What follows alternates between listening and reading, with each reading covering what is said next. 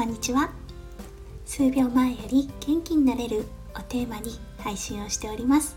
YouTuber 庄司の嫁弓嫁です。皆さんどんな午後のひとときをお過ごしでしょうか？弓嫁は先ほど息子をお昼寝させたところです。ありがたいことに私の息子とてもよく寝てくれる子です。今はお昼寝1回になったんですけれどもだいたい短い時で1時間半。長い時は3時間とか寝てくれる子なのでとても助かっています。そして夜もぐっすり寝てくれるタイプの子なので本当にありがたいです。さて昨日から始まっておりましたシリーズ第2弾。弓嫁が見たエージェントに属さない個人 YouTuber に向いている人メンタル編。今日はポイントその2をお送りしたいと思います。お時間がある方もしよろしければぜひ最後までお付き合いくださいませ。それでは始めさせていただきます。昨日はポイントその1として叩かれても炎上しても平常心でいられる？というテーマでお送りさせていただきました。今日はその続きとなります。ポイントその2つい引き込まれて落ち込んでしまった時の気分を変えるものある？です。難しいポイントですよね。ネガティブコメントを見た時自分のその時の気分でやはりさらーっと流せる時とズーンと落ち込んでしまう時ってあると思うんですよね。今日は人から批判ネガティブコメントを受けた時弓嫁そして翔ちゃんはどうやって対処しているかをお話ししたいと思います。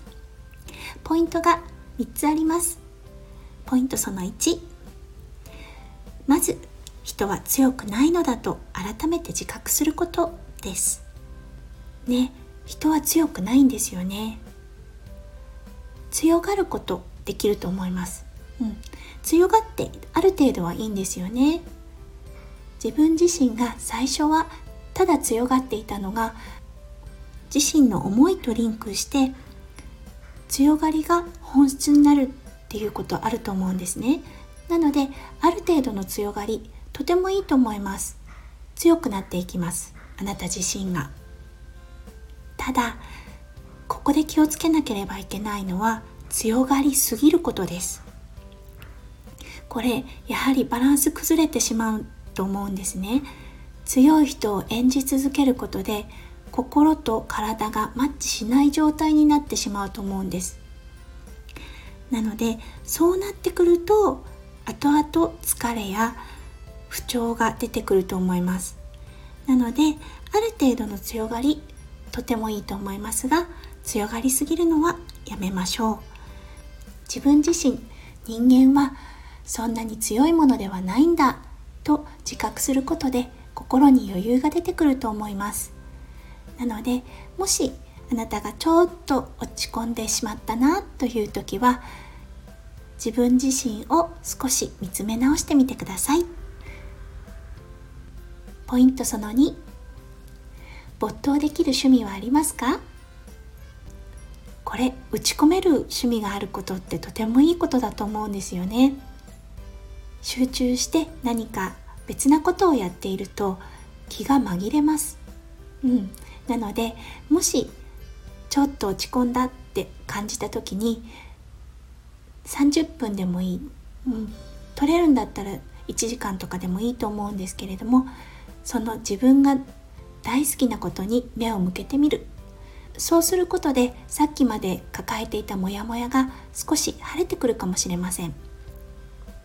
弓嫁実はあまり趣味がない人なんですねご趣味は何ですか？と聞かれるとちょっと考えなければいけないという状況になります。そういう方はおしゃべりをしてもいいと思いますカラオケに行ってもいいスポーツウォーキング一人でできることでもいいと思うんですよねそれをすることによってさっきまで脳にしっかりと焼き付いていたネガティブコメント気がついたら薄らいでいませんか？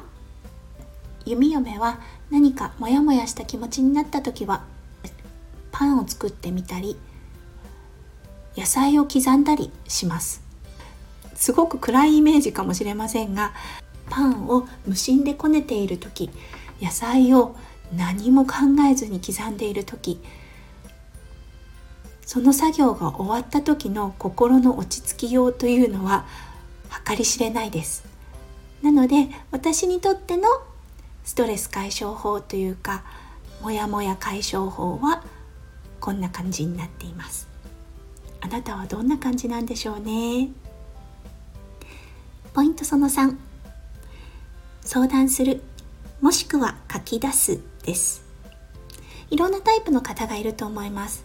モヤモヤってした時にすぐお友達の顔がパッて浮かんできてるその人とお話しすることができる人。反対にどちらかというと自分の中で解決したいという方もいますよね。もしあなたにすぐ相談できるお友達先輩パートナーがいらっしゃるのであればうんそれいいと思います。やっぱりおしゃべりしてることで心が落ち着くということもありますし紛れるという気持ちもありますよね。気がついたらさっきまで抱えていた不安感がふーっとなくなっていたりとかさっきまでとても重要で考えなければいけないシリアスな問題だったのがそこまで重要視しなくてもいいんじゃないかっていうような問題に変化しているかもしれません。そしてもしあなたが自分自身で解決をしたいという人なのであればまず書き出すこととても大事だと思います。